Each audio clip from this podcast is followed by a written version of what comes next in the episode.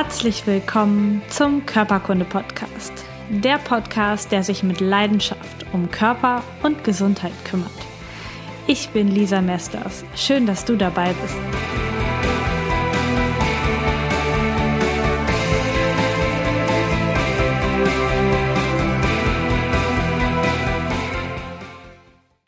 Herzlich willkommen zu einer neuen Folge Körperkunde Podcast. Ich habe heute einen ganz besonderen Interviewgast für dich, denn die liebe Diana spricht mit mir über das Thema Neurodermitis.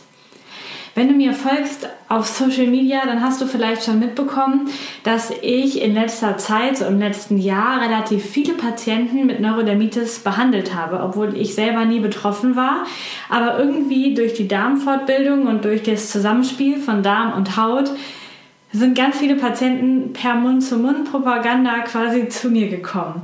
Und ich habe schon lange nach jemandem gesucht, mit dem ich mal über dieses Thema sprechen kann und der auch oder die auch die eigenen Erfahrungen mit dir hier im Podcast teilt, damit du merkst, damit du bemerkst, damit du begreifst, dass Neurodermitis nichts ist, mit dem du für immer leben musst, sondern dass du deine Hauterkrankung, deine Neurodermitis oder auch deine Schuppenflechte oder auch deine Pickel, deine Akne, dass du das selbst beeinflussen kannst, dass du die Schönheit, die Reinheit deiner Haut von innen heraus selbst beeinflussen kannst.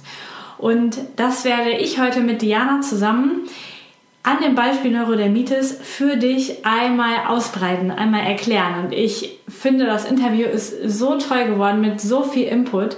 Wenn du magst, schreib dir auf jeden Fall was mit oder kontaktiere uns einfach später nochmal, wenn du Hilfe brauchst beim Umsetzen und beim Gesundwerden, beim Heilen deiner eigenen Haut. Ich wünsche dir ganz, ganz viel Spaß mit diesem Interview.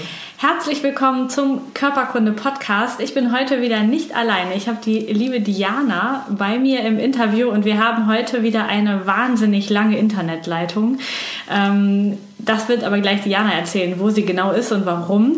Erstmal herzlich willkommen. Das Thema heute ist Neurodermitis, denn äh, Diana hatte sehr lange Neurodermitis und erzählt uns heute, wie sie dort wieder herausgekommen ist. Herzlich willkommen, Diana.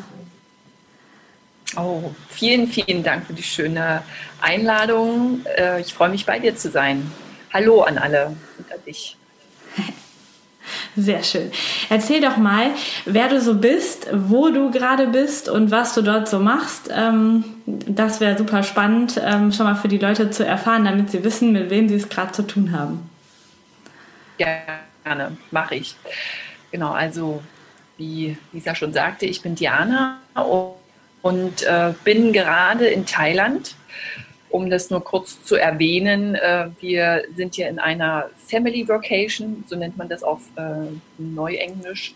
Und zwar machen wir hier mit vielen, vielen Aussteigerfamilien, äh, überwintern wir, ähm, um halt nicht den, also um den europäischen Winter so ein bisschen zu entfliehen, Vitamin D zu tanken und in der Sonne zu leben und zu arbeiten, äh, ja, ist Thailand ein Domizil von uns. Und somit leben wir gerade hier auf Kopangan und ähm, ja, und da sende ich euch jetzt mal ganz viel Sonne nach Deutschland, die wir hier gerade haben. Und genau, und bin jetzt hier hergekommen, auch durch einen langen, langen Weg, den ich jetzt wahrscheinlich auch dann mal so hier und da schildern werde, warum ich jetzt hier sitze und warum ich so drauf Wert lege, auch viel Sonne abzubekommen und äh, jetzt ja eine große Kehrtwende in mein Leben gemacht habe, weil das war nicht immer so. Sehr gut. Genau, also ich denke, dass sich jetzt schon ganz viele fragen, boah, wie machen die das? Ich will da auch hin. Ähm, wie verdient man damit Geld? Aber ihr könnt euch gedulden, da kommen wir tatsächlich später noch drauf zu sprechen. Ähm, von daher gehen wir jetzt erstmal auf das Neurodermitis-Thema ein. Ähm, Wann hat das bei dir angefangen, dass du die Neurodermitis bei dir entdeckt hast oder vielleicht sogar deine Eltern das entdeckt haben? Wie ist das angefangen und wie sah das aus? Also wie sahst du aus? Wie war dein Körper, als du so völlig äh, in dieser Krankheit drin warst?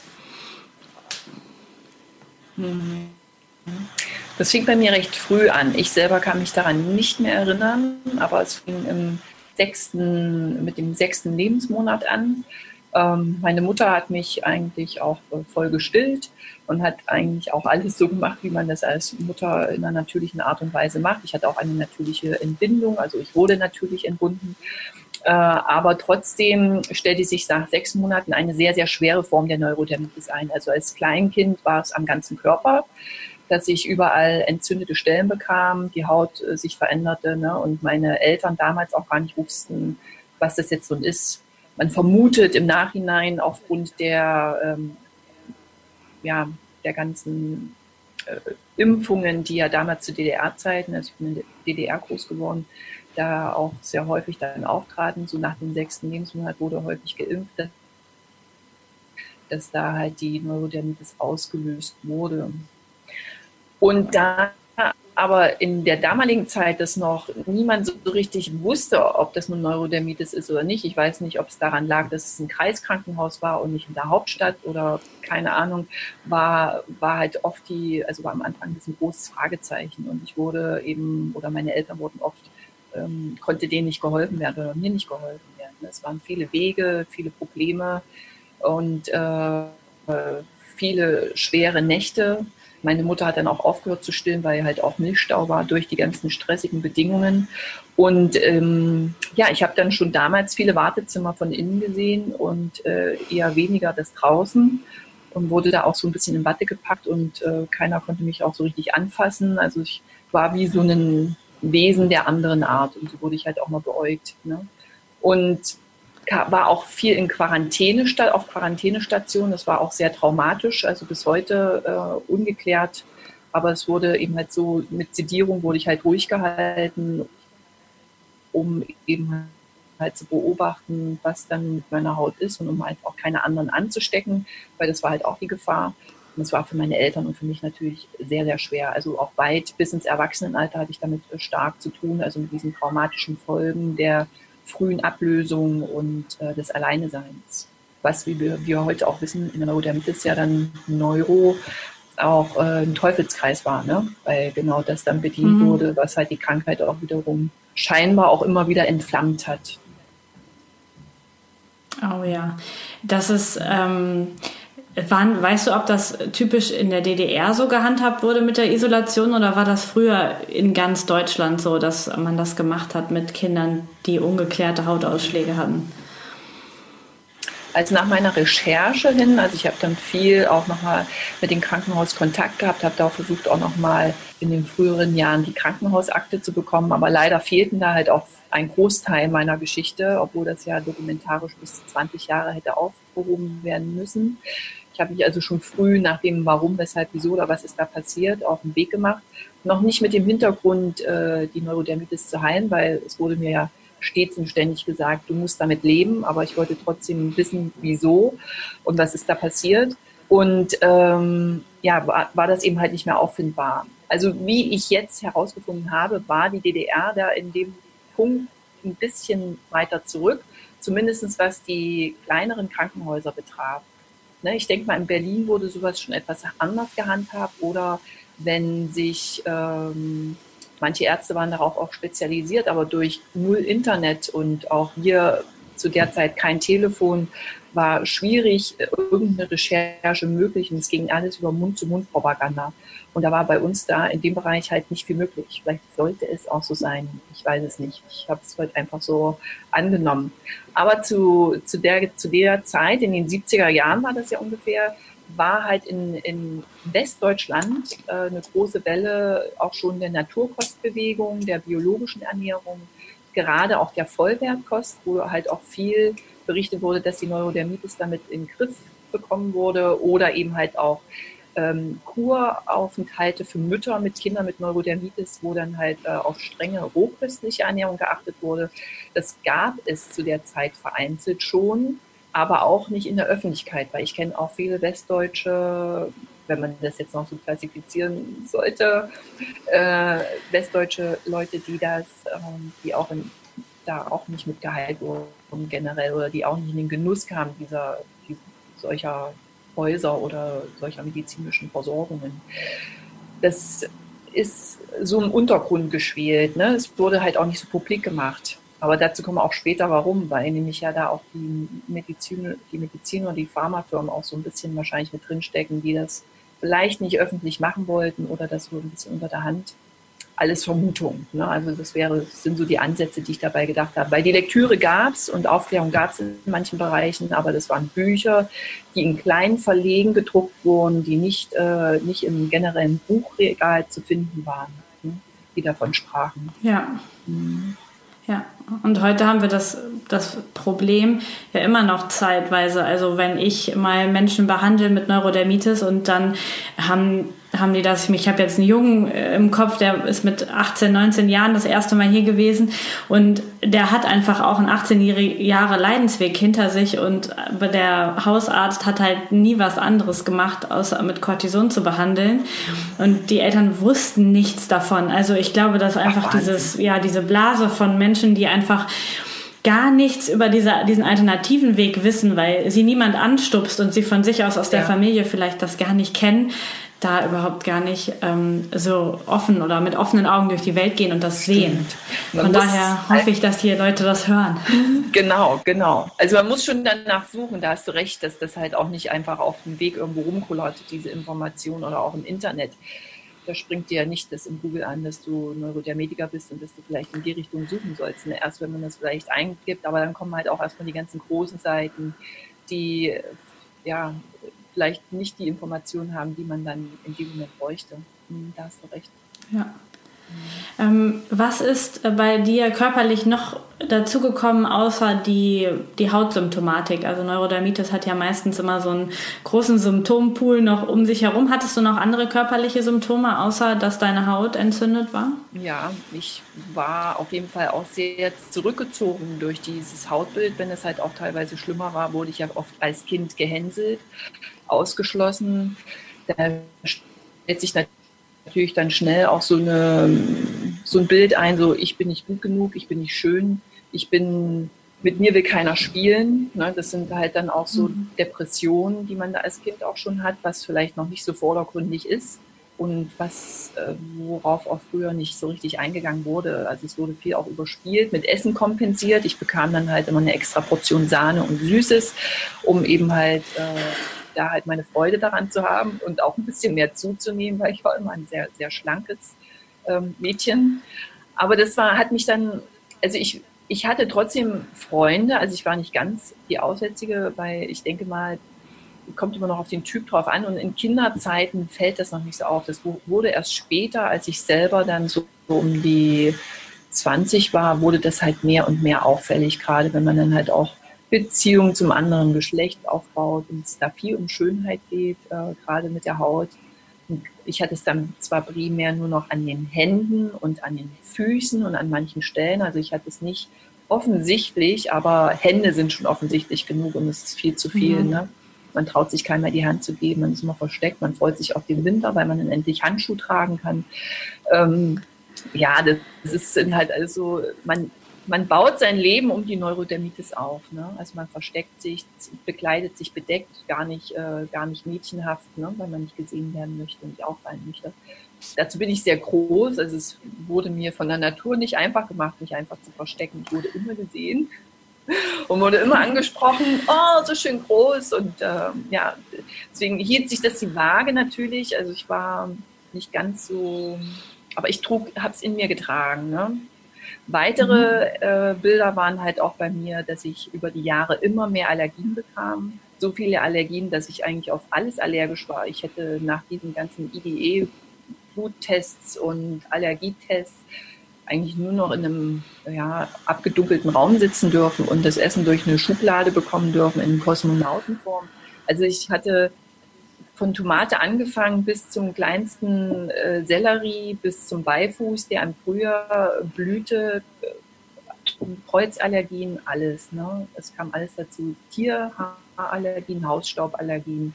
Und das war halt, äh, wurde immer immens zu einem großen Problem. Ich lebte dann halt auch schon mit Allergietabletten, mit diversen äh, Provisioncremes in aller Art und hatte selbst, wenn ich zu Freunden aufs Wochenende fuhr, immer meine ganze Apotheke dabei, weil ich wollte ja trotzdem am Leben dran teilnehmen und nicht äh, nur draußen vor sein und habe mich da halt immer um alles dann halt auch gekümmert. Ne? Und ja, das war nicht einfach. Zum Schluss oder währenddessen bekam ich auch halt immer ein schlechteres Blutbild. So schlecht, dass halt meine Werte sehr, sehr auffällig wurden in Sachen Vitamin B12, obwohl ich damals Fleisch aß, in Maßen, aber ich aß es. Und da heißt es ja immer, das kann nicht passieren. Ne? Und halt auch eine starke Eisenmangel an. Und das wurde mhm. auch nicht weiter beobachtet, warum, woher das kam, sondern es wurde dann halt auch mal gleich gespritzt. Und das war halt sehr häufig. Aber keine Änderung trat ein. Ne? Es war immer wieder so und es musste immer wieder aufgefüllt werden. Und wenn ich fragte, ob ich was an der Ernährung verändern hätte tun können oder irgendwas, wurde das halt abgewunken, dass es damit nicht zusammenhängt. Und ich bin halt krank und ich habe ein schlechtes Immunsystem und damit müsste ich leben. Ne? Weil dazu kamen ja. ja. auch viele Krankheiten noch dazu, von ständigen Grippe-Sachen äh, bis äh, ja alles. Also ich war krank. Ich war nur krank, ja. müde, abgeschlagen und habe mich gefühlt.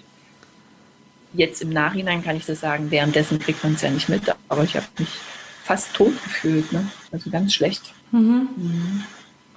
Ja, ich glaube, ich glaub, das, das Immunsystem ist einfach so, so im Keller, wenn, ja. wenn, die, wenn der Körper schon solche Symptome zeigt, dann weiß man schon, dass das Immunsystem richtig im Keller ist. Ähm, der Ansatz, den jetzt die Ärzte gefahren sind, war also Allergietabletten und Cortison. Und, und oder haben die noch was gemacht? Nö. Also weder ein, ein Kurvorschlag, weil ich war halt nicht nicht der auffällige Neurodermetiker, weil ich es nur an den Händen und Füßen hatte, also nicht am ganzen Körper. Wurde dann somit also auch nie äh, was in, in, Sachen, ja, wir tun dir mal was Gutes oder du fährst mal an die See. Also das habe ich erst alles viel, viel später dann erfahren, dass es solche Möglichkeiten unter Kampf mit der Krankenkasse auch gegeben hätte. Aber da war ich dann halt auch schon zu alt oder hatte dann halt auch selber kein Interesse mehr daran solche Sachen. Ja. Also es war eigentlich keine Therapievorschläge in der Hinsicht. Immer mal ein paar Jahre, alle paar Jahre ein Allergietest. Das Einzige, was ich dann gemacht habe, als ich dann älter wurde, weil ich ja dann auf die Suche ging, warum ich das habe und wieso und ob ich damit leben müsste, habe ich an vielen Forschungsprojekten mit dran teilgenommen als Versuchskaninchen, quasi als Proband, um eben selber da mitzuwirken und zu sehen, ob sich da was ändert und halt die neuesten Sachen von der Forschung irgendwie mitzubekommen um da vielleicht auch von zu profitieren. Ne?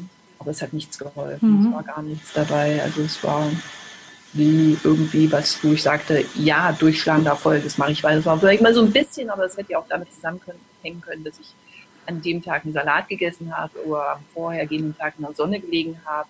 Also es war nie auf irgendwas zurückzuführen. Ne? Mhm. Ja, und wann war dieser Punkt, dass du gesagt hast, jetzt nehme ich das in die Hand, jetzt will ich das, ähm, will ich einen anderen Weg gehen, jetzt probiere ich, ob das nicht doch eine andere Ursache haben kann. Wie hat das angefangen, dass du gesagt hast, so und jetzt steige ich da aus und ähm, mach, guck meinen eigenen Weg, ob ich das nicht doch, also wie ist diese, diese Hoffnung aufgekeimt, dass du, dass die Ärzte nicht recht haben und dass du das doch ändern kannst? Ja, das ist eine schöne Frage, weil das ja der, die große Wende dann auch war. Ne? Oder ein Anfang der Wende. Das äh, fing eigentlich damit an, dass ich kurz vor dem 30. Lebensjahr mit meinem damaligen Partner und jetzt immer noch Partner, dem Bob, ähm, entschieden habe, ähm, jetzt muss irgendwas kommen. Jetzt sind wir drei, fast 30. Äh, entweder Lotto gewinnen, äh, Weltreise, Kind oder ein Hund. Ne? Also irgendwie was in der Richtung äh, wollten wir jetzt machen, irgendwie Verantwortung tragen oder was verändern. Und wir kamen beide aus sehr guten Berufen. Also ich bin in der Medizin, also ich bin aus der Medizin, ich bin Radiologieassistentin, ursprünglich habe ich das gelernt. Also ich habe dann auch viel selber in der Forschung gearbeitet und hatte einen sehr, sehr schönen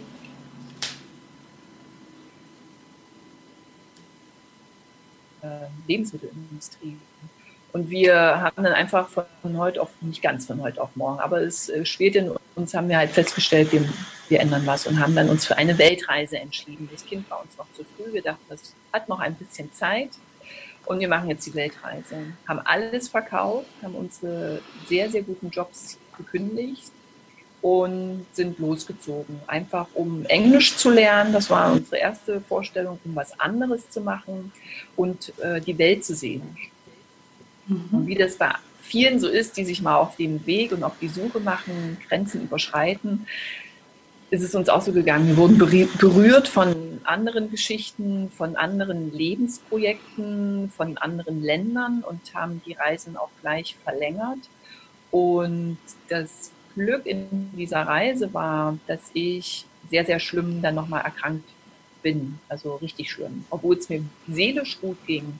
Ich hatte die Sonne, wir waren viel ähm, auf den, äh, in den pazifischen Inseln unterwegs, wir waren äh, in Neuseeland, haben wir gelebt äh, für lange Zeit. Und auch in Asien habe ich aber gemerkt, mir geht es nicht gut. Ne? Es wurde immer schlimmer mit den Allergien und es wurde auch mit der Haut immer schlimmer. Und ich bin zurückgekommen und hatte mir dann gedacht, äh, ein, ein Buch zu lesen von einer Leidtragenden. Das wurde in einer Zeitung vorgestellt, ne, die auch Neurodermitis hatte. Und ich habe lange Zeit solche Geschichten, wollte ich nicht lesen, weil ich dachte, was soll ich das Leid von einer anderen Neurodermitikerin lesen, wenn ich das selber habe? Das muss ich, brauche nicht. Jeder hat seinen eigenen Weg. Aber sie hat halt darüber geschrieben, wie sie da halt herausfand. Und das war halt so ein bisschen anders. Und somit las ich das Buch und wurde auf andere Bücher wieder hingewiesen, die ich dann weiter las. Und das hing dann viel mit der Ernährung zusammen, auch ihre Geschichte. Und ich dachte mir, das kann jetzt nicht sein, das ist die. Und kam dann auch, als ich eins und eins zusammenzähle, darauf, weil das Einzige, was auf der Reise sich nicht verändert hat, war meine Ernährung. Und alles andere hat sich ja verändert. Ne? Und die Seele fühlte sich gut, aber die Haut war immer noch schlecht. Und habe das dann mit meinen Ärzten absprechen wollen, dass ich jetzt doch die Ernährung verändere, ob sie das halt okay finden oder ob sie mich da unterstützen könnten auch. Und die haben halt alle nur abgewunken und haben gesagt, das unterstützen wir nicht, das kann nicht sein. Und so stand ich dann vor dem Hautarzt und habe gesagt, gut, ich möchte gerne, dass meine Akte dann hiermit vernichtet wird. Ich komme ab jetzt nicht mehr zu Ihnen. Und hat sich Bob noch mit mir hingestellt. Ich weiß noch, wir standen auf dem Kudamm in Berlin, weil wir haben in Berlin gewohnt. Entscheide dich jetzt, Diana, entweder Schulmedizin oder ich unterstütze dich halt auch bei der alternativen Geschichte und wir versuchen das mit der Ernährung. Und wir machen einfach ein Experiment von vier Wochen. Dann habe ich gesagt, gut, das machen wir so. Und haben Freunde glücklicherweise in Russland besucht, die ganz einfach lebten in einer Datsche, in einem Permakulturgarten, weit ab von der Zivilisation und, und dort fing halt alles an. Wir haben Yoga-Sessions zusammen gemacht mit den Freunden. Wir haben uns aus dem Garten ernährt, fast rohköstlich und fast eben halt komplett eben von da. Und von der Nachbarin bekamen wir ab und zu mal von der Kuh ein bisschen Rohmilch und aber halt nichts Verändertes, alles roh und frisch. Und für wahr veränderte sich in den vier Wochen ganz viel. Also so viel, dass meine Haut, meine Haut, die da in der Zeit mega offen war, also ich hatte dann halt auch immer Jod drauf, ne, damit, das ich, damit ich nicht mhm. mal Cortison nutzen musste, waren meine Hände auf dem Foto, sieht man noch, wir haben nur Schwarz-Weiß-Bilder gemacht, komplett schwarz, weil immer das Jod drauf war. Und nach und nach äh, kam halt die gesunde Haut zurück. Ähm, und die, die Wunden verschlossen sich. Also es war immer noch zu sehen, aber es war halt nicht mehr aktiv. Also es war nicht immer diese Superinfektion. Und, ähm, und was sich auf jeden Fall änderte, weil ich da ja auch mit vielen Tieren zusammenlebte und äh, im Gras geschlafen habe, in der Banja mit, äh, mit Bürgenreisig und sowas abgeschlagen oder wo ich da hochallergisch drauf war, ich war nicht mehr allergisch drauf. Ne? Ich reagierte nicht mehr. Ich habe keinen Schnupfen mehr bekommen, keine dicken Augen, kein Asthma, also so asthmatische Anfälle. Es war noch kein verfestigtes Asthma. Also es war alles, ich konnte mit der Katze kuscheln, mit dem Hund rumtollen. Es ist nichts passiert. Ne? Und das war so der erste Aha-Effekt. Da ist was dran. Ich mache weiter. Ne? Und habe zu Hause, als wir zurückkamen, wir haben ja auch neu gelebt, dann, wir sind extra in eine Gemeinschaft gezogen, ins Grüne, am Rande der Stadt, mit großem Garten. Und da habe ich dann in der Erde gewühlt, ein Jahr lang auch nochmal pausiert, arbeitslos war ich da viel nebenbei auch gearbeitet, mich fortgebildet, weitergebildet, aber eben halt auch das, was ich selber eingezahlt habe, dann in der Zeit für meine Gesundung benutzt und habe mir einen neuen Lebensweg aufgebaut. Ne? Habe mein Essen selber angebaut, die alle Biokisten von Berlin durchprobiert, welche die beste ist, um den Rest dann halt noch zu dazu zu nehmen, weil das schafft ein Garten nicht und so viel Knowledge hatte ich auch noch gar nicht. Bob wurde Jäger und hat das, unser eigenes Fleisch gejagt. Wir hatten, also wir haben alles, alles verändert. Wir haben unser Brot selber gebacken, unser Mehl selber gemahlen, unser Mehl selber, also unsere Körner selber beim Bauern ausgesucht, nur vom Demeter-Bauern, damit es nicht verändert ist, damit es auch eine alte Saatsorte ist. Das war auch ganz wichtig. Ja, es war un unglaublich viel. Ne? Es war ein Jahr lang alles neu. Ja, so auch ein Jahr lang voller Fokus darauf, ne? Also ein Jahr lang voller Fokus sammeln, gucken, was gibt's da, wo kann man hingehen, in welche genau. Richtung, ne? Und es fing bei der Ernährung an und hörte bei den Beauty-Produkten im Bad noch lange nicht auf, ne? Also das war viel, viel, viel, viel und immer mehr, wenn man danach recherchierte und schaute, kann man zum, das ist ja das Schöne am Internet, kann man zum nächsten und wieder zum nächsten. Ich lernte Leute kennen, weil ich halt auch die ganzen Materialien wie den großen Mixer und einen Dörrapparat habe ich mir gekauft, weil ich viel Rohkost gemacht habe, ähm, habe ich meistens mir gebraucht gekauft, weil ich nicht das Geld hatte, um mir das halt neu zu kaufen. Und wenn du dann von jemandem einen Dörrapparat abkaufst oder einen, einen guten Mixer, der halt in der Rohkostszene bekannt war, kommst du unweigerlich dann mit diesen Leuten auch in Kontakt. Die hatten das ja nicht, auch nicht ohne Grund benutzt. Und so kamen viele Geschichten, Kontakte, ich saß auf, äh, ja, auf irgendwelchen Rohkostpartys, wo es Schwarzwälder Kirsch in Rohkost gab, Sushi in Roh und ähm, roh vegan vor allen Dingen. Ähm, das, da habe ich dann auch den Fokus erstmal drauf gelegt. Ne? Kein, kein tierisches Eiweiß mehr zu essen, nur ab und zu tierische Fette und ähm, ja und Vorträge und alles. Ne? Und da hat dann auch angefangen, habe ich auch angefangen, meinen zweiten Bildungsweg anzufangen dass ich so gemerkt habe, ah, will ich wieder zurück in die reine Medizin, ich möchte noch mehr darüber lernen, über die Ernährung. Bin ärztlich geprüfte Ernährungsberaterin geworden und habe dann mehrere Level auch beim Boris Lauser, äh, beim Rohkost ähm, Koch in Berlin besucht und habe da halt die ganzen Skills kennengelernt, wie man halt auch eine schöne Torte zuckerfrei und ungebacken herstellen kann. Und und war dann wieder im siebten Himmel, weil Süßigkeiten waren halt mein Leben für viele, viele Jahre. Ne? Und ich konnte das ganz, ganz schwer auch auslassen. Ich brauchte einen Ersatz. Und das war eigentlich auch mein Antrieb, der Ersatz für die Süßigkeiten. Also das war, weil ich darauf halt, weil ich das brauchte, ne? weil mich das glücklich gemacht hat. Und gute Erinnerungen halt auch an meine Kindheit. Weil ich genau, ja. Wurde, ne? Das emotionale Essen, wie du es ja auch kennst. Ne? Mhm. Mhm. Ja. Ah, super spannend. Und ähm, du hast also als erstes ähm, die, die richtig großen Schritte bei, auf der Allergieebene gemerkt, hast gemerkt, okay, die ganzen Allergien gehen mhm. weg, ich kann an die Tiere rangehen und dann ist auch die Haut besser geworden. Und ähm, wie lange hat das gedauert, ungefähr, bis, bis du gesagt hast, so jetzt, jetzt ist die Haut so, dass, ähm, dass ich damit gut leben kann, dass das weg ist? Wie lange hat das gedauert mit der Ernährungsumstellung?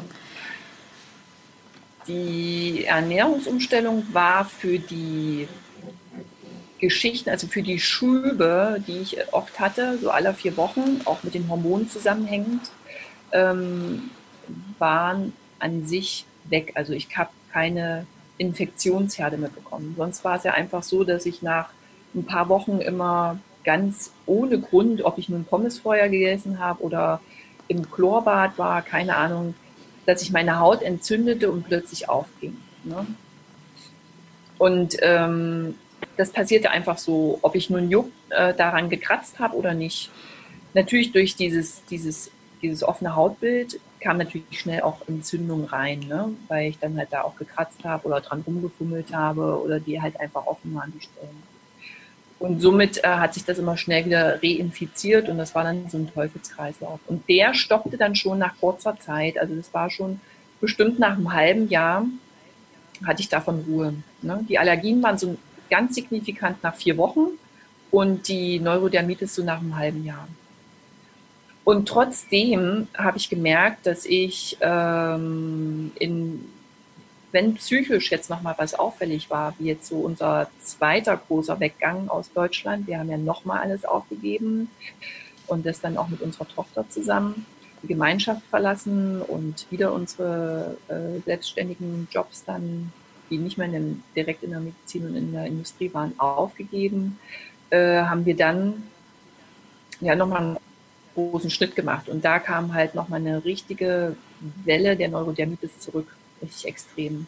Und es war ungefähr jetzt vor drei, vier Jahren. Ne? Und ich bin seit zehn Jahren, also vor zehn Jahren, also so mit nicht ganz 30, ein bisschen weniger, also vor neun, acht, acht neun Jahren habe ich die Ernährungsumstellung begonnen. Und, ähm, und da kamen halt immer noch mal solche großen Sachen, also wo noch mal einfach so Entzündungen auftraten, ganz, also komplett die Füße offen zum Beispiel, aber das hat auch, äh, ich denke mal, jetzt wo wir uns halt auch, ich mich mehr mit der Ganzheitlichkeit beschäftige, auch damit zu tun, vielleicht war ich noch nicht bereit wegzugehen. Ne? Füße, laufen, weggehen, loslassen, lösen. Ich bin Fische vom Sternzeichen, das heißt, da sind die Füße auch immer das empfindlichste Organ. Kann auch daran mitliegen. Ich hatte halt auch da immer viele Bänderrisse. Also dass das halt dann nochmal so eine Schwachstelle von mir war dass es da genau äh, gekommen ist. Also es gab immer noch mal so Momente, wo das halt auftrat. Aber das Coole war, ich habe es auch dank der Ernährung, aber auch durch eine sehr intensive anthroposophische Begleitung von einer privaten Ärztin in Berlin damit immer wieder stabilisieren können. Ne? Sie hat mit der Schulmedizin zusammengearbeitet plus der Anthroposophie und im Rhythmus mir die homöopathischen Mittel beziehungsweise auch mal das Cortison gegeben, weil sie hat gesagt, ein komplettes Wegstreichen, wenn man über 30 Jahre lang quasi abhängig war, ist ein Fehler. Wir müssen das halt ausstreichen. Ne? Sie hat halt auch, es war auch die erste, die halt Bluttests gemacht hat. Sie war die erste, die einen Darmtest gemacht hat und hat da auch immer wieder Probiotikas und mein Darm immer drauf eingestellt. Ne? Und die konnte ich halt auch mal kurzfristig drauf äh, ansprechen, wenn Schübe waren, also wenn nochmal sowas ganz Diffiziles kam. Und durch sie mit der Ernährung, also durch die Anthroposophin mit der Ernährung, habe ich dann halt da quasi die Stabilität bekommen. Ne? Also es war nicht nur alleine die Ernährung bei mir, weil das schon so manifestiert war und so chronisch war über die Jahre. Und jetzt arbeite ich halt immer noch daran, ne? weil die Psyche jetzt äh, so das nächste ist, ne? so das ganze Thema innere Kind und sowas. Und ich merke immer noch wieder Verbesserungen, immer noch, dass ich mehr Energie bekomme und dass meine Haut immer mehr aufblüht. Also das, obwohl ich jetzt 40 bin, spricht mich dann jeder mal drauf an, Mensch, du strahlst so und deine Haut und sowas. Und es ist, verändert sich immer wieder. Ne? Und ähm, ja, und das sehe ich selber. Und das mein cool. Bild. Damals sah ich fast aus wie 80 und jetzt sehe ich viel jünger aus als 40. Hm, bin ich gut. Ja, das stimmt. Kannst du einmal für die Leute, die ähm, diese anthroposophische Ansatz, diesen anthroposophischen Ansatz, ich kann es noch nicht mal gerade sagen, ähm, mhm. die das nicht kennen, ähm, was, was versteht man dahinter? So ganz kurz, also was ist das?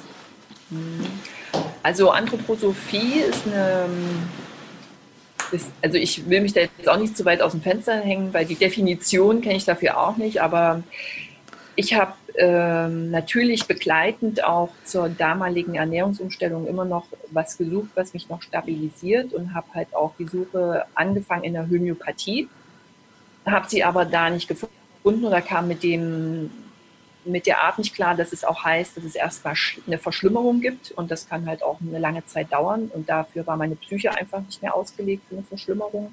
Ich hätte das mehrfach schon durchgemacht und somit schied bei mir die Homöopathie aus. Aber ich wollte irgendwas in der natürlichen Medizin nutzen, weil ich wusste, ich komme aus der Natur, ich bin ein natürliches Lebewesen. Ich brauche auch was aus der Natur, weil es, es kann nicht sein, dass da Chemie äh, mir hilft. Kann mich vielleicht mal stabilisieren oder mir über schwere Phasen hinweg helfen. Aber eine Heilung muss ich woanders suchen und finden. Und somit kam mir die Anthroposophie dann noch in den Sinn. Ne? Und diese anthroposophische Richtung ist halt eine Ganzheitlichkeit, also eine medizinische, die gibt es halt auch, hat man vielleicht schon mal gehört, Waldorf Kindergarten, Waldorf Schule. Das sind halt alles anthroposophische äh, Häuser oder Ansätze, teilweise mehr oder weniger. Und, äh, und das gibt es halt auch in der Richtung Medizin der ursprüngliche Schirmherr des Ganzen, das Ganze erfunden hat, ist der Rudolf Steiner. Das ist ein ganz spannender Mensch. Und der hat das in den 20er Jahren nach Deutschland gebracht. Er hat eine, eine große Reise gemacht nach Indien und Asien und hat dort sich aus der Medizin und aus den Lebens, ähm, aus dem Alltag der Asiaten und Inder mitgenommen und deshalb auch diese diese eher lustigende Geschichte bei vielen, ich tanze meinen Namen, also diese Eurythmie, ist halt eine Mischung aus Tai Chi und Qigong und sowas, die er da halt als, als körperliche ähm, Sport oder eben Bewegungsarbeit eingesetzt hat für die Psyche. Und dann halt noch die Medizin. Und da geht er halt auch in die Homöopathie mit rein.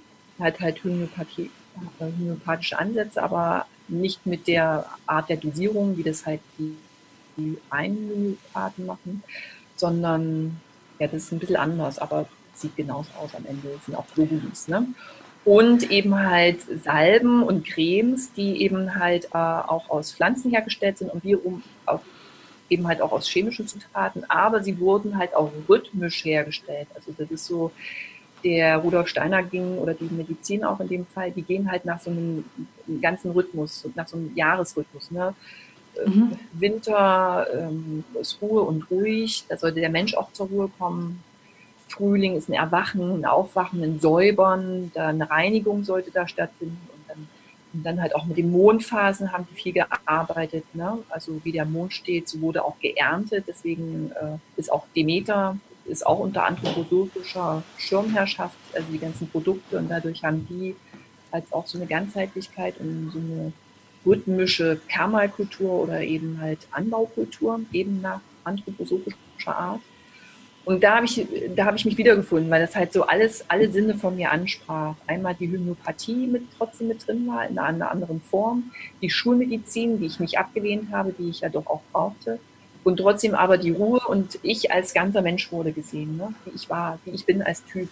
Weil jeder Neurodermetiker ja. ist ein bisschen anders. Jeder hat woanders seine Schwachstellen aber ganzheitlich ist zu sagen, dass die, dass wir Neurodermetiker eben halt äh, so grenzenlos sind. Wir verlieren uns oft und sind halt überall dabei, sehr sensibel, nehmen alles auf, nehmen uns das alles auch zu Herzen und, äh, und das kann halt unser Körper vielfältig halt auch austragen in Form vom Hautbild ne? oder von Allergien. Weil wir da, weil ja. das unsere sensible Stelle ist, die Haut, ne? die Abgrenzung. Und deshalb kam ich dann zur Anthroposophie. Und das Lustige oder das Schöne war, dass es halt auch zu der Zeit, wo ich mich da ganz stark drum äh, belesen habe und gekümmert habe, gab es einen anthroposophischen Kongress in Berlin. Den gab es leider nur einmal, sonst wurde der immer in Westdeutschland ausgeführt. Und, und da bin ich in den Genuss gekommen und habe mir, glaube ich, drei Tage lang alle Vorlesungen und alles angehört, was nun ging und alles mitgemacht. Eurythmie getanzt, zum ersten Mal in meinem Leben eine Kupferkugel in der Hand gehabt, in einer äh, in der Demeter-Erde gewühlt. Also es wurde halt alles an, alle Sinne auch angesprochen, wie das bei den Anthroposophen so typisch ist auch. Äh, und da habe ich die Frau Dr. Rössler kennengelernt, die da eben halt auch Vorträge hielt. Und dir bin ich dann gefolgt. Überall, wo sie Vorträge gehalten hat, habe ich gelauscht, weil sie speziell für die Haut zuständig war. Und sie hatte Fälle auch immer gezeigt in ihren Dia-Vorträgen und die mit einer Heilung bei ihr rausgingen, ne? also die halt stabilisiert wurden. Und dann dachte ich mir, okay, ich nehme jetzt all mein Geld zusammen und setze mich bei ihr hin, weil die halt nur Privatsprechstunde macht. Ähm, und das war dann auch so. Und ich habe äh, zum ersten Mal jemanden gefunden, der mich versteht von Kopf bis Fuß, der mich komplett angeschaut hat, der eben halt die ganzen Tests mit mir gemacht hat, und zwar den Darmtest, die Stuhluntersuchung und die Blutuntersuchung in, äh, in, ja, mit den ganzen Vitaminen und hat dann auch gesagt, dass die Ernährung ein Teil einen großen Teil dazu beitragen kann. Nicht bei allen, aber bei vielen auf jeden Fall. Mhm.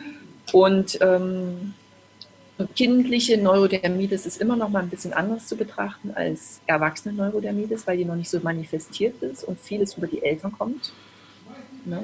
Das hat halt, ähm, können auch Trennungsgeschichten damit dazu kommen, also wenn man das ganzheitlich betrachtet, wie bei Kindern mit reinwirken. Und so kam ich peu à peu dann halt hatte ich da auch immer mehr Wissen. Ne? Habe viele Neurodermetiker-Kinder gesehen und ähm, ja, Erwachsene dann auch ähm, gesehen, auch durch meine Sprechstunde und ja, und habe da selber auch nochmal viel gelernt von der anderen Seite, dann von der helfenden Seite. Ne? Das funktioniert, mhm. dass es wirklich nicht isoliert betrachtet werden sollte und nicht die Neurodermitis nur ein Teil ist, sondern ganz, ganz viele Teile dazu reinkommen. Und deswegen, ja. der eine für findet in der Homöopathie, also viele Kinder finden in der reinen Homöopathie Hilfe, schon recht früh, wenn das halt noch nicht sich so manifestiert hat. Und äh, später auch, ähm, ja, wenn man schon Cortison genommen hat und solche Geschichten, sind dann die Anthroposophen sehr gute Ansprechpartner. Also wer sich darauf ja. spezialisiert, Haut, Dermatologen mit Anthroposophie. Mhm. Perfekt. Ja, ähm, die, diese, du hast das gerade schon kurz angesprochen, die psychische, der psychische Aspekt der Krankheit, ähm, Neurodermitis oder generell Hauterkrankungen hat ganz viel mit Abgrenzung zu tun, mit emotionaler, ähm, ein, mit emotionalem Einfluss von anderen Leuten auf einen selber. Und ich habe das ähm, schon immer gewusst, oder nicht schon immer, aber schon lange gewusst und hatte im letzten Jahr eine ganz spannende Patientin hier, die schon über 60 ist. Ja, um die 60. Ich will jetzt nichts Falsches sagen, um die 60. Okay. Und die noch nie in ihrem Leben mit Neurodermitis zu tun hatte. Und nach einem, einem sehr schlimmen Streit, da sind wir erst so nach 40 Minuten Anamnesen draufgekommen im Jahr vorher, weil ich immer gefragt habe, was war denn da zu der Zeit, als das ausgelöst worden ist ähm, nach einem sehr schlimmen Streit, mit sehr schlimmer Enttäuschung ähm, und mit, mit Geldverlust und mit wirklich sehr viel Vertrauensverlust ist das erste Mal diese Krankheit bei ihr aufgetreten. Und alle Ärzte haben nur den Kopf geschüttelt und haben gesagt, das kann alles gar nicht sein. Und ja gut, wenn sie das jetzt haben, seit drei Monaten müssen sie damit leben, es geht nicht wieder weg. Und mit ihr habe ich auch einen Darmtest gemacht über Ernährung und aber auch ganz viel gesprochen und ihr bewusst gemacht, wo, wo der Knackpunkt ist. Und wir haben äh, nochmal drei Monate gebraucht und dann hat sie mich angerufen und hat gesagt, so, ich nehme jetzt das ganze Zeug nicht mehr, das schmeckt eh nicht, aber meine Neurodermitis ist jetzt wieder weg. Danke, tschüss. das war, ähm, das war richtig cool. Also sie brauchte einfach diesen Anstoß, dass sie hinguckt, was da psychisch gelaufen ist, was da mit ihr gelaufen ist und dann ein ganz klein bisschen Arbeit über den Darm, damit das Immunsystem wieder klarkommt ähm, und dann war das genau. so schnell auch einfach wieder weg. Und bei, bei Kindern ist es ja. noch, viel, noch viel schneller. Genau. Das ist einfach irre. Genau. Genau. Total es, toll. Gibt ja, es gibt ja da unterschiedliche, unterschiedliche Arten. Also die, die eben halt schon in Kindheit anfangen. Und wenn sich das dann, äh, dann kann das halt auch im, im Wachstum sich verwachsen. Ne? Das äh, gibt es auch. Mhm. Und dann gibt es halt die Fälle, die das halt noch weiter äh, raustragen. Also ich habe mich ja auch immer von, von Jahr zu Jahr drauf, ah, jetzt komme ich in die Pubertät, jetzt soll es sich auch könnte sich auch verwachsen, so wie die Ärzte gesagt haben, durch die Hormone, dann kann sich das halt auch regulieren. Und darüber bin ich dann halt auch hinaus. Und dann ist es schon, wird es immer manifestierter. Ne? Und dann gibt es halt die, die erst so in, in Teenie-Alter Neurodermitis bekommen oder mit einer Allergie anfangen und dann Neurodermitis ne? und dann Nahrungs, äh, Nahrungsunverträglichkeiten.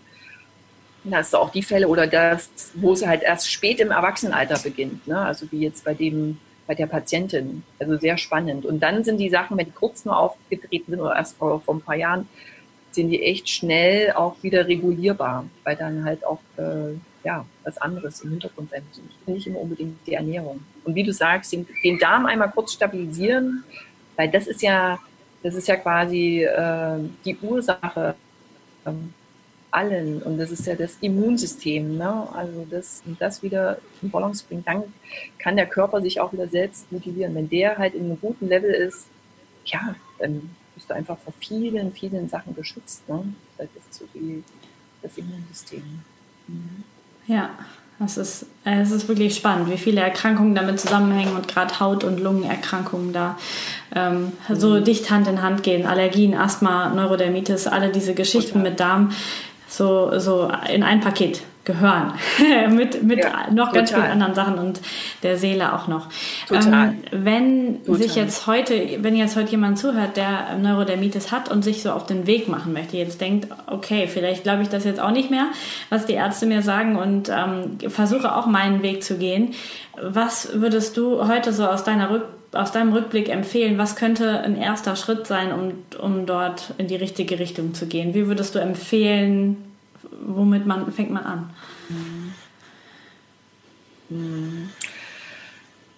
Ich bin über die Ernährung reingekommen. Ne? Viele andere äh, oder eben halt auch durch so eine Lebensveränderung, durch so, ein, so eine Reise und dann eben halt die Ernährung. Jeder findet, wie ich jetzt auch gemerkt habe, ganz oft woanders Zugänge. Ne? Entweder weil sie auf einmal zum Yogakurs gehen und merken, hm, Yoga und äh, Schweinefleisch passt jetzt nicht mehr so zusammen, ich lasse es mal weg oder esse, versuche da mal einfach mich jetzt äh, vegan zu ernähren oder eben halt Fleisch wegzulassen. Und da kriegen schon viele mit, dass, was sich da halt im Körper verändert. Ne? Also eine goldene Regel für mich ist eigentlich, für generell alles, also auch für die Neurodermitis, aber das ist das, wo, womit wir alle gut fahren, ist so frisch wie möglich zu essen, so viel Grünes wie möglich zu essen, also und so natürlich wie möglich zu essen, regional und saisonal und äh, versuchen auch Fertigprodukte aus dem Supermarkt äh, Abstand zu nehmen. Auf jeden Fall eine ganz große Ursache war bei mir auch der Zucker. Der natürlich die Darmschleimhaut reizt und viele Nährstoffe, die du dann eh als Neurodermetiker weniger hast, mobst und klaut, um halt verstoffwechselt zu werden. Den auf jeden Fall weglassen. Und, ähm, und das sind so Punkte, die, die man sich auch einfach merken kann, weil wir sind Lebewesen, ne? das so, so habe ich mir das dann gemerkt. Und wir sind Lebewesen und wir sind, wir sind lebendig. Also brauchen wir auch lebendiges Essen. Und wir brauchen nicht Essen, was äh, ewig lang in einer Plastefolie umgelegen hat und begast wurde und mit Chemikalien schön gehalten wird. Ne? Weil das, du bist, was du isst am Ende auch. Ne? Und das macht viel, viel aus. Weil dadurch, selbst wenn jetzt im ersten Moment nicht die Neurodermitis dadurch weggeht, aber dein Darmbild verändert sich, deine Psyche verändert sich, weil du einfach auch viel mehr, also Serotonin wird ja auch im Darm mit produziert, dein Serotoninspiegel steigt, du fühlst dich einfach mal wieder kräftiger, fröhlicher und dadurch verändert sich ja auch schon mal das Hautbild. Oder einfach deine Lebensweise, dass du mehr Energie hast, äh, auch wieder mehr Sport zu machen. Weil Bewegung ist auch wichtig, weil das hält die Lymphe im Fluss und ist für den Abtransport von Giftstoffen zuständig. Ne? Also im, im, Endeffekt ist alles eins und egal wo du anfängst, ist es alles gut. Du musst für dich selber den Weg finden, eigentlich, den, den, den Schritt, ne? der für dich gut ist und der sich für dich stimmig anfühlt und wo für dich eine Tür aufgeht. Aber ich, wenn man es halt am, am, einfachsten ist es erstmal, wenn man jetzt anfangen sollte und hier zuhört, das, äh, ja, das über die Ernährung zu machen oder zumindest zu probieren. Ne? Das ist, genau. Und selbst wenn du sagst nach vier Wochen, es tut sich nichts und ich fühle mich immer noch genauso blöd wie vorher, ist es, dann ist es vielleicht ein anderer Punkt. Aber ich schwöre Stein und Bein drauf, dass sich da ganz viel ändert ganz, ganz viel. Ja. Also selbst bei denen, die Akne haben oder sonstiges, das hängt alles mit von innen zusammen ne? und nicht von außen. Schmieren ist äh, eine Unterstützung, kann in dem Moment helfen, aber das ist nur Beauty, das ist nicht Heilung. Ne? Damit ja. schmierst du einfach nur alles drunter und weg und pleisterst zu und die Haut kann nicht mehr atmen. Das ist in, in speziellen Fällen, wie gesagt, wie es die Anthroposophin auch bei mir gemacht hat, wichtig, um Sachen auszuschleichen und um zu stabilisieren, aber keine Lebensqualität und nichts für die Ewigkeit. Und was wollen wir in der ja. Ewigkeit? Wir wollen nicht ständig irgendwie schmieren, cremen und spritzen, sondern wir wollen halt gesund sein. Ne? Und das ist, äh, wollen uns gut fühlen, wollen am Leben aktiv dran teilnehmen, wollen Sport machen können oder uns bewegen können, wandern können, zuhören können und, äh, ja, und auch selber Freude weitergeben können an unsere Kinder, wie schlimm ist es, wenn man sich den ganzen, die ganze Zeit schlecht fühlt und nicht in seiner Kraft. Und das gibst du auch unweigerlich deinen Kindern weiter. Und somit äh, ist dann eine Kette, die, ja, die das Kind dann auch wieder so aufnimmt und weiter so lebt. Und, und deswegen haben wir auch so viele Leute, die halt so negativ sind und nicht so gut drauf sind. Und davon brauchen eigentlich alle mal eine ordentliche Energiedüse von mit Grünen und mit frischem Essen. Ne? Und wenn es Fleisch genau. sein soll, dann darauf achten, dass es aus regionaler Herkunft ist, dass das Tier eine Weide gesehen hat, also auch, auch natürlich aufgewachsen ist und nicht mit Kraftfutter Futter und Pellets äh, ernährt wurde. Und das wirklich glückliche Ei vom Huhn hat immer noch viel mehr Omega-3-Fettsäuren, die sehr, sehr gut sind, als eben das Ei aus, dem, aus der Käfighaltung. Ne? Und ja. da gibt es halt auch Unterschiede in der Qualität ja. und dann auch im Essen. Mhm. Genau. Und ich glaube auch, dass, ähm, ich sage das ja auch in super vielen Podcast-Folgen, dass die, die Ernährung ein, ein total wichtiger Einstieg in Gesundheit sein kann, egal von welchem Krankheitsbild wir jetzt gerade reden. Überall spielt sie mit rein, weil sie so unnatürlich geworden ist bei den allermeisten Menschen und wir einfach wieder den Schritt wirklich zurück machen können. Und wir können ja ganz viele neue Techniken aus der Welt mitnehmen, ähm, aber die Ernährung muss, muss meiner Ansicht nach einfach möglichst natürlich bleiben bleiben. Und wie das natürlich für jeden, der jetzt zuhört, ist, der kann, ähm, da kann man natürlich schauen, ob mit Fleisch, ohne Fleisch, mit Käse oder ohne Käse. Wichtig ist, dass es möglichst nicht durch riesige Industriemaschinen gelaufen ist und dass auf der Packung nicht so viele Zutaten stehen. genau. So zusammengefasst. Genau. Absolut. Genau. Und sonst einfach auch mal, genau, zuschauen. Also einfach mal in so eine, in, in, eine, in einen äh, Schlachtbetrieb reingehen, wie die da arbeiten, sich das einfach mal anschauen. Ich habe viele Sachen besucht. Ne? Bob war in der Lebensmittelindustrie. Ich hatte natürlich da einen einfachen Zugang. Und dann haben wir uns solche Sachen angeguckt. Wie werden die Salate hergestellt? Der Kartoffelsalat, mhm. der dann in der Kühltheke steht. Ne? Wie wird ähm, mein, mein Bruder hat in der Molkereiindustrie gearbeitet. Wie wird da gearbeitet? Was wird mit der Milch gemacht? Ist in der Butter wirklich auch, ist das noch Butter? Ne? Und ähm, da kamen viele Fragezeichen und es ist nicht mehr so, das ist nicht die glückliche Kuh, die auf der Packung uns zu entgegendacht am frühen Morgen. Ne? Und es ist artfremde ja. Milch und das Baby bekommt die Milch nicht, das Kuhbaby. Ne? Das sollte man einfach mal für sich Revue passieren und nachdenken. Ähm, was ist natürlich, wir nehmen das mal alle so mit und es wurde so weitergegeben, aber das heißt nicht, dass es richtig ist. Ne? Und da einfach mal über genau. den Tellerrand hinausschauen. Genau. Und zur Not, also was wir jetzt noch gar nicht angesprochen haben, aber wobei ich jetzt auch gelandet bin, ähm, es ist nicht die, die, die goldene Regel, aber man kann auch Hilfe finden in guten Nahrungsergänzungsmitteln. Also nicht die aus der DM-Drogerie oder sonst woher, sondern wirklich dann schauen, dass es halt bestimmte Richtlinien vorgegeben sind, dass sie rohköstig sind, schadstofffrei, ne, pestizidfrei und so weiter. Und da kann man auch sich, wenn ein Sprossen und Keimen und Brot selber backen und solche Sachen im Alltag zu viel werden, was am Anfang ist, kann man sich damit auch eine Schubdüse machen. Da verändert sich der Geschmack. Man kommt von alleine drauf äh, oder der Körper hat dann auf einmal Lust auf gesundes Essen. Ich sage jetzt mal gesund, aber eigentlich natürliches Essen. Und mhm. Hypergeschichten und Heißhungergeschichten hören von ganz alleine dann schnell, an, schneller auf, als wenn man jetzt diesen langen Weg der Ernährung auch geht. Ne? Das ist ja, kann ja für manche auch einfach im Alltag nicht kompatibel sein für den ersten Moment. Und wenn das nämlich dann drin ist, die, diese Mineralstoffe, vor allen Dingen die Mineralstoffe und die Vitamine wieder aufgefüllt sind, kommt dann der, die, der natürliche Instinkt wieder durch, der, den wir alle haben und den unsere Kinder noch haben, den unsere Kinder vorleben. Weil wenn man beobachtet, Kinder essen nicht das Brot. Kinder essen vielleicht noch die Butter vom Brot oder den Belag, aber nie am Anfang das Brot, weil Getreide ist einfach äh, in unserer Ernährung nicht generell vorgesehen. Ne? Also für ein bisschen schon, aber nicht in der Form wie wir und in den Massen, wie wir sie zu uns nehmen. Genau. Und das ja. ähm, und immer viel Frisches. Ne? Kinder essen viel Frisches. Kinder essen das aus der Packung. Die brauchen nicht, dass der Brokkoli da in der Soße schwimmt. Die möchten das halt so essen, wie es halt natürlich auch ist. Am besten natürlich aus dem Garten. Ne?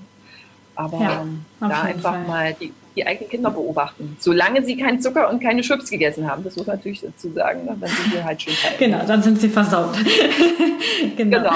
Also was, äh, ähm, genau, wir sind jetzt schon voll tief in das Ernährungsthema eingestiegen. Und falls du jetzt als Zuhörer sagst, okay, ich hätte gern eine Begleitung auf diesem Weg, äh, weil du Neurodermitis hast oder eine andere chronische Erkrankung, die höchstwahrscheinlich von deinem Immunsystem kommt, dann kannst du natürlich ähm, die Dienste von Diana in Anspruch nehmen und kannst ähm, mit ihr an deiner Ernährung arbeiten, da sie ja Ernährungsberaterin ist und rohveganer Chefkoch und sich da ganz viel informiert hat, kannst du das ähm, bei ihr machen.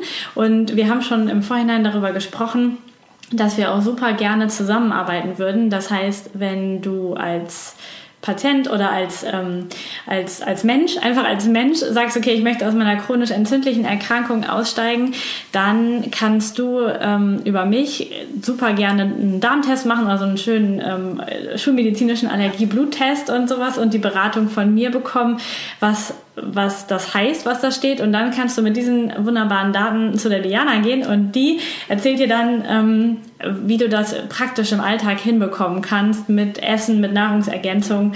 Und ähm, wenn du dann da gut eingestiegen bist, dann kannst du sogar zu dem Freund, ist das dein Freund oder dein Mann? Der Bob. Naja, jetzt nach zehn Jahren plus Kinder, ist wir mal Mann. Genau, das ist genau. Dann kannst du auch noch zum Mann von Diana gehen. Der ist nämlich Fitnesstrainer und kann dich äh, ähm, auf einen fitten Körper auch noch hintrainieren. Das heißt, wir sind eigentlich, wir können dich von jetzt abholen und einfach gesund entlassen irgendwann. Das wäre natürlich perfekt. Von genau. daher lade ich dich als Zuhörer herzlich ein, Ganz dass, äh, Genau, ganzheitlich zu gucken und ähm, auch du kannst dir auch nur eins rauspicken, wenn du sagst, ich möchte nur Hilfe von Ernährung oder nur Hilfe bei Bewegung oder nur Hilfe beim Stuhltest, dann kannst du dir das ähm, rauspicken oder du kannst ähm, uns alle drei einfach nehmen in der Beratung. Genau. genau. Ja, voll gut. Ich glaube, wir haben heute ganz, ganz viele Aspekte ähm, besprochen, der Neurodermitis. Ähm, die psychische Geschichte, die Ernährungsgeschichte, die normale schulmedizinische Therapie. Und ich glaube, dass es kann ganz, ganz vielen Menschen helfen. Von daher hoffe ich, dass die, die jetzt zuhören, das auf jeden Fall weitergeben, weiter teilen. Wenn du jemanden kennst, der Neurodermitis hat, dann schick ihm doch das Video oder den Podcast, damit einfach ganz, ganz viele Menschen erfahren, dass es einen Weg gibt und dass nicht dieser Stempel, man kann nichts machen, das bleibt für immer, dass wir den so langsam wegradieren können, dass jeder so ein bisschen das einfach dazu nehmen kann, um einfach mehr Lebensqualität zu haben. Genau. Diana, ich danke dir total herzlich für dieses schöne Interview und für deine ganze Geschichte, die du mit uns geteilt hast. Ich danke dir.